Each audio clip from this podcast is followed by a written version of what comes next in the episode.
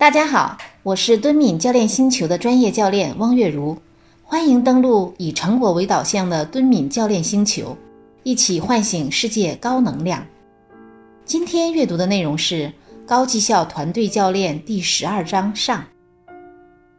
使你更强大的不是你的经历，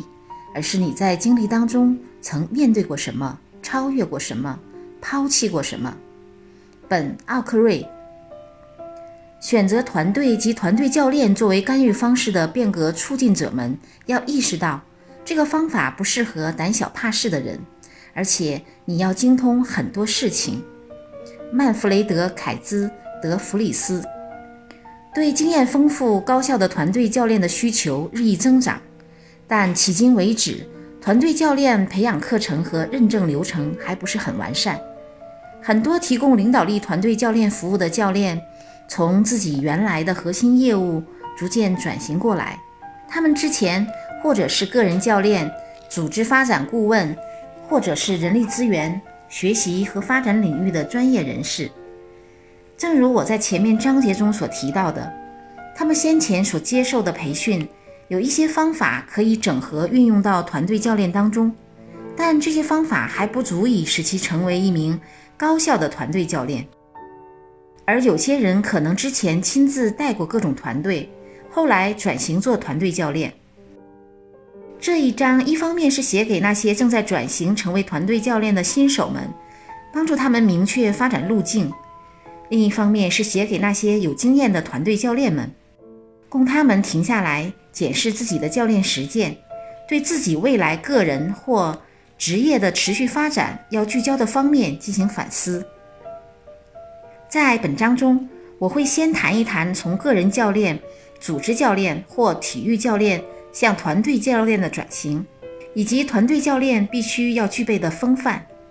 随后，我会分享一下团队教练在成长初期普遍会遇到的一些问题，并提供一些可能的答案。转型，从个人教练转型。我曾经在其他书里提到过这个观点，即优秀的个人高管教练总是至少有三个客户：高管本人、他所属的组织以及介于这两者之间的关系。很多个人教练过程过度关注了被教练者个人的需求，而不能很好的满足组织需求。太多的教练对更广泛的组织和系统所发生的变化，要么缺乏兴趣。要么缺乏理解，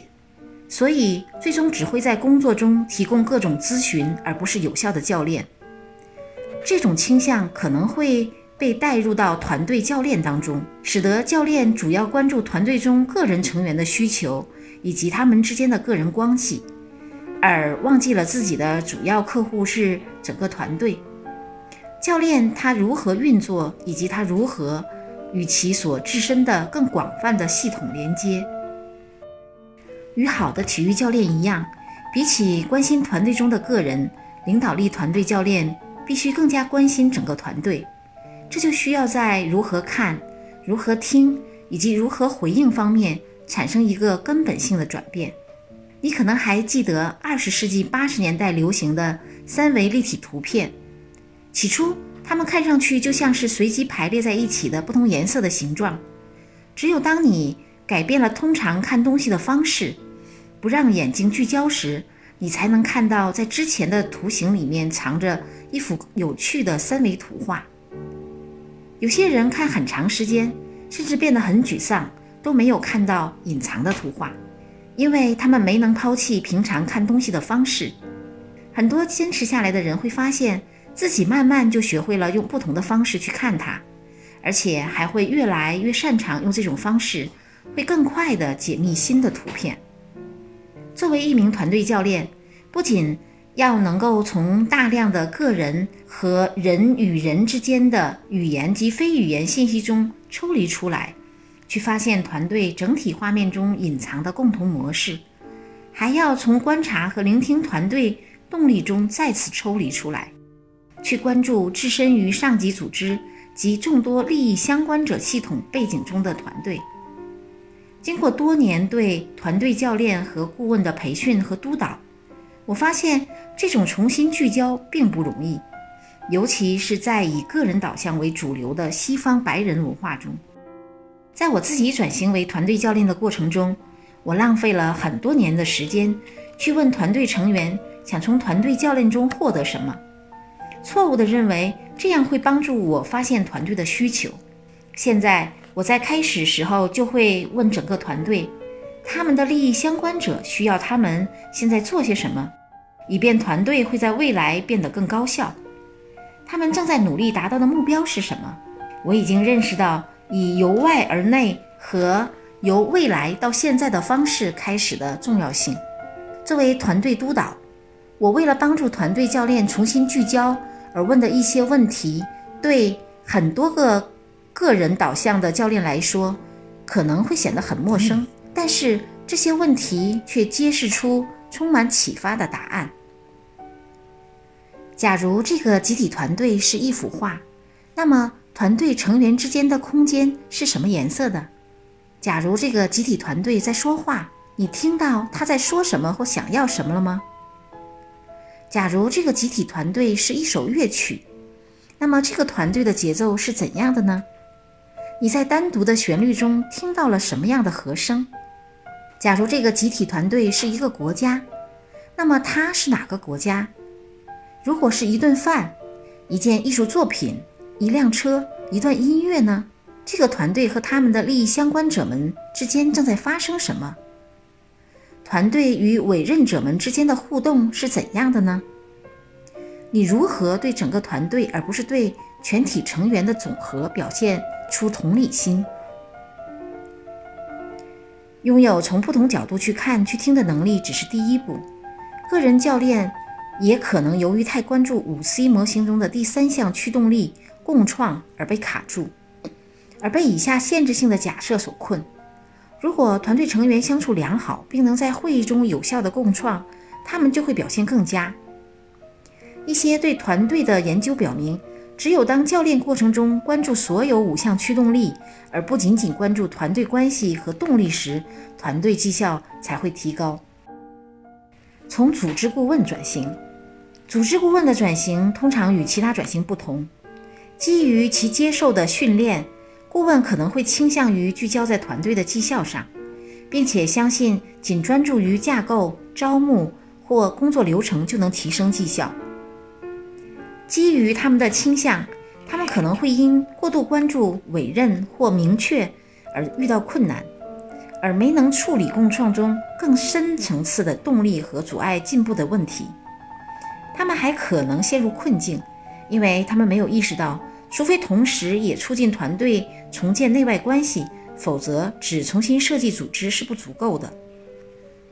组织顾问还可能因缺乏某些教练技能而陷入困境。相较促进团队成员自己去发现解决方案和前进的道路而言，他更像个团队的建议者。在训练流程顾问的工作中，沙因花了很多精力来帮助专业导向型顾问学习如何把问题的责任留在自己所服务的团队。因为如果没有责任，团队就不大可能对过程中所产生的行动有所承诺，真正进入你的角色。在伊斯兰教中有一个可爱的阿拉伯单词 “adapo”，意思是以一种合乎角色要求的方式行事。主人有合乎主人的 “adapo”，客人有合乎客人的 “adapo”。同样，教师和学生等也有合乎各自角色的 “adapo”。学习和深化合乎团队教练的 “adapo”，是成为一名团队教练。的一个方面，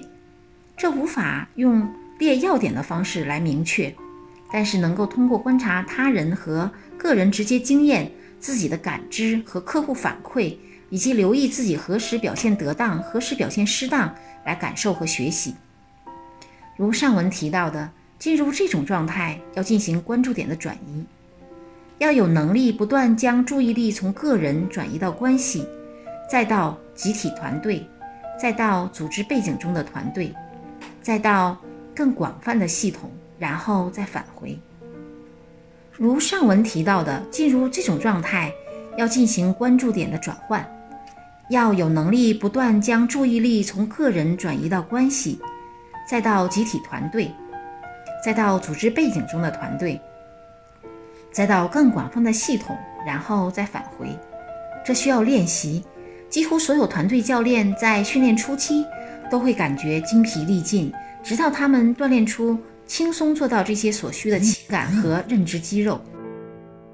Adapo 要求团队教练坦然与自己相处。做到真实和透明，愿意融入背景，但同时仍然在所有层面上保持全然的关注。无论出现什么样的状况，如出现团队冲突、焦虑，出现对你所作为团队教练的攻击，或者在流程中被卡住，都能保持淡定。在下面列出的能力中，我将探索处于最优状态的必要性。这包括避免变得顺从或傲慢，保持一种稳定的、宁静而强大的状态，与所有团队成员和利益相关者链接，对所有个人及小组不偏不倚都是很重要的。必要时，教练一定要自愿去支持和挑战团队，并表现出无所畏惧的同情心。此外，Adapt 还要求团队教练有意愿去试错。或者被看见出错，并对自己及他人的错误保持适当的好奇。我最早的团队工作老师之一马西亚卡普喜欢两句谚语：“妈妈怎么做都是错的”和“当妈妈就得喝冷茶”。我现在知道这两句话也同样适用于团队教练。团队教练的 Adapt 状态在团队工作坊用餐和茶歇期间也需要保持。那时，团队成员可能想与你继续谈话。我们永远不能完全达到 adap 状态，但也许几年后，我们就可以更轻松地进入这个角色，并对他感觉更熟悉。我们的成长旅程也永远没有终点。写这本书时，我时常提醒自己，作为团队教练，并不只是要做对的事情，还要有创造性的为团队服务，支持他们做最好的自己。去面对环境所带来的挑战。下面我会进一步探索团队教练角色的一些核心能力，但我会先解释一下我是如何理解才能、技能和能力之间的区别的，然后再讨论一些支持我们进入这种状态的关键技巧和行为。核心能力。那么，技能、能力。和才能之间的区别是什么呢？以麦克布鲁辛在一九九八年的早期研究为基础，在我和史密斯二零零六年的著作中，我们对这些区别给出了如下定义：能力就像技能一样，可以学习和开发，是关于方法和技术的，但是两者在产生途径方面有所不同。技能可以在教室里学到。而能力只能在实践和工作中习得，所以不好的一点可能是，一个人可以获得一个很大的技能工具包，但却没有培养出知道什么时候以什么方式使用每种工具的能力。督导工作在帮助被督导者把技能转化为能力的过程中，发挥着至关重要的作用，并保证这些能力积累成为一种日益提升的。以无畏的同情心与他人工作的才能，才能关系到一个人的存在，而不是一个人的行为，是可以被培育和优化的人类品质。才能也可以在根本上被解释为你内在包容复杂度的空间。我们都遇到过一些人，他们与你连接的内在空间似乎很小，而另外一些人则有着看似无限的内在空间，告诉你他们对。你想要分享的或想要做的事，保持全然的接纳。才能不是可以买到的东西，也不是可以去往的地方。每种才能都需要我们花一生的时间去发展，而这种发展是可逆的。如果不注意练习和督导，我们内在的每种才能都会逐渐的退化，我们的效能也随之减弱。学习和发展不仅仅发生在学校里，它是终身持续的。令人高兴的是，总有更多的东西可以学习。为了写这本书，我曾写信给很多在团队教练方面有从业经验的朋友和同事，问他们：如果你要负责教一批团队教练新人，仅有三个月的时间，并且只教五样东西，那你会教什么？大家回答形成了一个罗列有五十多条技能的清单，展现出目前团队教练接受的很多不同的发展途径和培训。学完所有这些内容需要一生的时间。进一步分析之后，一些关键模式逐渐显现出来。在你往下阅读之前，也许你可以先停下来思考一下，你会如何回答这些问题呢？技能和能力出现在这个清单中的第一组基本技能和能力，与 CID Clear 模型中的各个阶段很符合。尽管给出此答案的很多回复者并不知道这个模型能够有效的与把关者、团队领导、所有团队成员和整个团队，以及代表更广泛的组织的掌权者，就即将承诺的目标、成功标准和工作流程进行签约和检视，能够很快的与众多团队成员建立亲和关系。其中包括名义上的掌权者，一般是团队教练者和那些给现状带来最大挑战的成员，能够深度倾听并观察所有团队成员的问题以及团队整体的问题和模式，能够诊断团队整体的文化、动力和系统模式，并能以一种在团队中创造新的洞见。和思维转化的方式进行反馈，这是在初期计划阶段和整个工作中作为流程顾问需要做到的。能够反馈诊断结果，并以此为基础发展出与整个团队的工作盟约和合约，包括成功标准、合作的流程和相互的期待。能够用直接的问题。引导的方式和团队教练工具，促使团队探索其自身基本宗旨和委任。明确团队共同的努力方向、战略焦点和描述目标、团队关键绩效指标角色。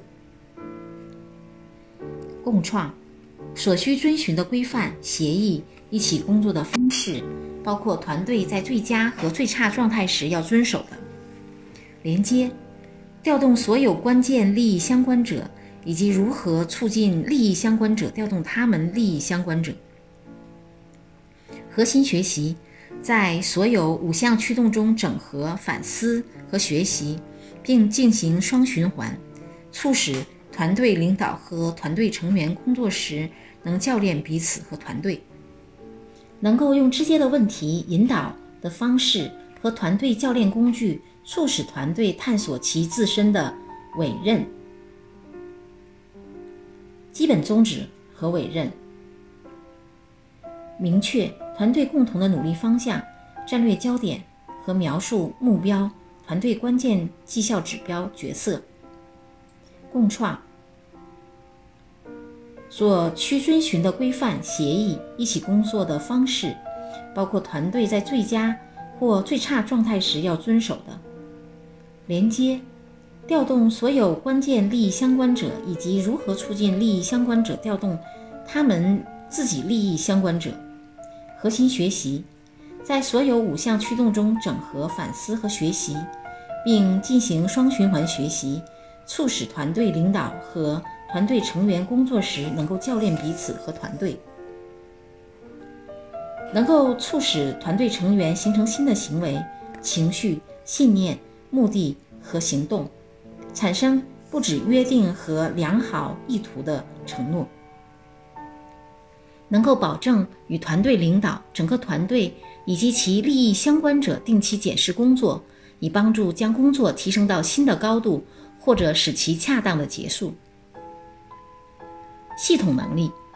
有经验的从业者们呈现出的第二组能力是。与自身更广泛的系统的动力背景下的团队合作的认知基础，我把这归纳为以下五个方面，每个方面包含一个不同的系统维度：一、感知连接系统层面的社会生态，能够把团队看成一个系统，关注它如何置身于组织和利益相关者背景下的更广泛的系统，以及其内部子系统组成如何。二、理解团队和团队动力与个人或个人人际动力是不同的。三、随时间而发展。能够理解团队发展的阶段，以及知道如何适时调整自己的角色。四、权力、政治和差异，能够理解并恰当的处理隐藏的政治上的或者基于权力的动力。五、把团队教练与组织变革和发展联系起来，能够理解教练项目如何配合并支持更广泛组织里的更大的战略性文化变革、领导力发展。和组织发展流程。六，对其自身的商务背景有深刻的理解。才能，恢复者还提到了一系列的才能：一，自我觉察，觉察到自己就是工具，觉察到自己要为你在团队中所鼓励的那种改变而努力；二，自我放松，当事情出现时，保持放松，少去干预。三、保持伙伴关系，不要变得顺从或者觉得比团队懂得多而变得傲慢，而是将挑战与支持相结合，以便进行共同的探寻。除此之外，我还增加了一些教练管理者所需要的通用才能，这对团队教练来说也是同样需要的。一、带着合适的权威状态和影响力去行使领导力；二、增进关系的才能。三、鼓励、激励和保持适度的乐观。四、跨越差异，对个体和团队的差异有着跨文化的敏感度。五、伦理上的成熟。六、幽默感和谦逊感。才能一、自我觉察和聆听集体团队。团队教练的一个主要才能就是主动倾听集体团队，而不只是倾听单独的个人。这需要有能力从聚焦于个人调整为聚焦于集体。想要发展这种才能，就要从语言和非语言信息上倾听每个人，把收到的信息看作集体的不同方面的声音，而不是个体的声音。团队教练不仅要用耳朵和大脑倾听。还要用整个身体倾听。我的同事马尔科姆·帕莱特称之为“具身式倾听”。在这种状态里，我们整个人变成了一个共鸣室，来接收非语言沟通，包括身体语言、人际交往和声音节奏。这种倾听帮助教练在我和史密斯所概述的和参与度有关的四个层级上。与客户建立关系，如图十二杠一所示。为了理解所接受到的共鸣信息，团队教练要非常清楚自己身体和情绪的自然节奏、自己的感受和反应倾向，以确定那些可能来自于团队的信息。这需要很高程度的自我觉察以及对团队的感觉敏锐度。才能二。自我放松，在成为团队教练的初期，大多数从业者会发现，他们被一种需求所驱动，获得团队的认可和证明自己的价值。这会导致一种过度干预的倾向，或者一种等待的模式。为了给团队留下深刻印象，等待出现有影响力的、精心设计的洞见或干预。前一种倾向的风险是。它会限制团队成员在团队内发挥领导力或教练作用的空间，还可能会减弱话语的影响力。在后一种模式中，往往当教练仔细想好洞见、反馈或干预时，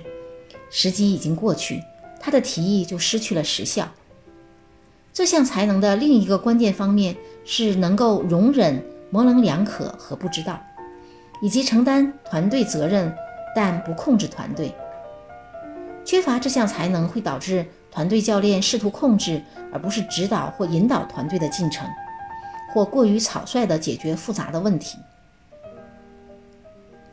才能三，保持伙伴关系。当教练既不取悦团队或其领导者，也不试图主导或者控制出现的情况时，团队教练就处于最佳状态。在我和史密斯2006年的著作中，有一部分内容是讲顺从的风险的。对于一些人来说，顺从可能是我们认为的手握大权的人所引发；对另外一些人而言，则可能出于一些极度的礼节。当我们因为各项原因而放弃创造变革影响能力的时候，我们就会变得顺从。当我们运用单边权力或控制，开始认为我们懂得更多的时候，我们就会变得傲慢。在时刻准备好运用我们深深的内在力量与他人连接的旅程当中，知道什么会引发我们的顺从和傲慢，是一个很好的起点。当我们从中心位置偏离时，我们就失去了这种才能。通过保持中心状态，我们就能展现这种才能。才能四，发挥适当的领导力。很多教练专业人士认为，教练的作用是支持他人发挥领导力，而不是自己发挥领导力。但是，领导力不仅是我们要发挥的作用，它还是一种对待生活和挑战的态度。当我们不再责备他人，或者在事情不顺时找借口，并且开始探索我如何才能做出最好的改变时，就在发挥领导力了。团队教练要发展自己角色中的领导才能。在我和史密斯2006年的著作中，我们探讨了这一点。我们写道：有些人跟我们争辩说，教练行使领导力是不对的，因为那样的话，教练就会有指导性了，这是不合适的。我们认为，如果为多重客户的利益而考虑，采取既有支持又有挑战的方式。教练或组织顾问就需要去发展一种基本的、合适的领导力形式。教练或顾问要有能力挑战高管，有时还要代表更广泛的系统的需要。在很多情况下，我们会被问到：“你知道什么时候适合挑战客户？”站在道德的角度，你有什么权利去挑战客户？我们从系统的角度来回答以上两个问题。当我们真正感觉到客户与他们自己、与他们所处的更广泛的系统的不一致，而我们感知到我们正代表着更广泛的系统的需求的时候，更广泛的系统可能是他们自己的长期需求，而不是他们马上需要应对的情境；他们所属的团队、整个组织的需求、利益相关者系统的需求、行业或专业及其宗旨的需求。接下来的问题是：为什么组织的需求比他们即时的需求更重要呢？我们相信，只有当你的行动与你所属的系统保持一致时，你才能真正满足你自己的长期需求。如果一个物种破坏了它的栖息地，那迟早也会破坏它自己存活的机会。这样的环境法则就像个比喻，在其他系统界面里也同样的适用。只有通过服务更广泛的系统，我们才能满足我们自己的长期的需求。作为教练、导师、顾问或者管理者，我们要能够说出真相，说出我们看到的、听到的、感觉到的和理解到的，要带着无畏的同情心去做到这一点。这种在关系里展现领导力的勇气，需要与适度的谦逊和开放保持平衡。很重要的是要避免表现出比客户知道更多更快，说出真话，但永远给不确定因素留出空间。承认我们永远不能看到整个画面或者完全理解，客户也是一样。通过对话并借助我们的能力的原则，我们能够形成比这两种观点更完整的画面，更充分的理解。我在二十世纪九十年代。率先开发了一个关于权威临在和影响的模型。我在二十世纪九十年代率先开发了一个关于权威临在和影响的模型，用于支持团队教练发展适合的领导力。当时是为了帮助一家专业服务公司培养合伙人而开发的这个模型。我们把个人力量和影响力分为三个重要部分：权威，这源于你知道的事和人，或者你过去做过的事；你的成就和经历也许会体现在你的头衔、资历或角色上，还可能体现在你的简历、推荐信。别人如何介绍你，或者你如何引用知识和经验上，真正的权威状态表现在你如何进入一个房间，如何问候他人，以及如何将自己的经验作为资源开放给他人，但并不强加于人。为了充分展现权威，我要很自在地保持合适的空间，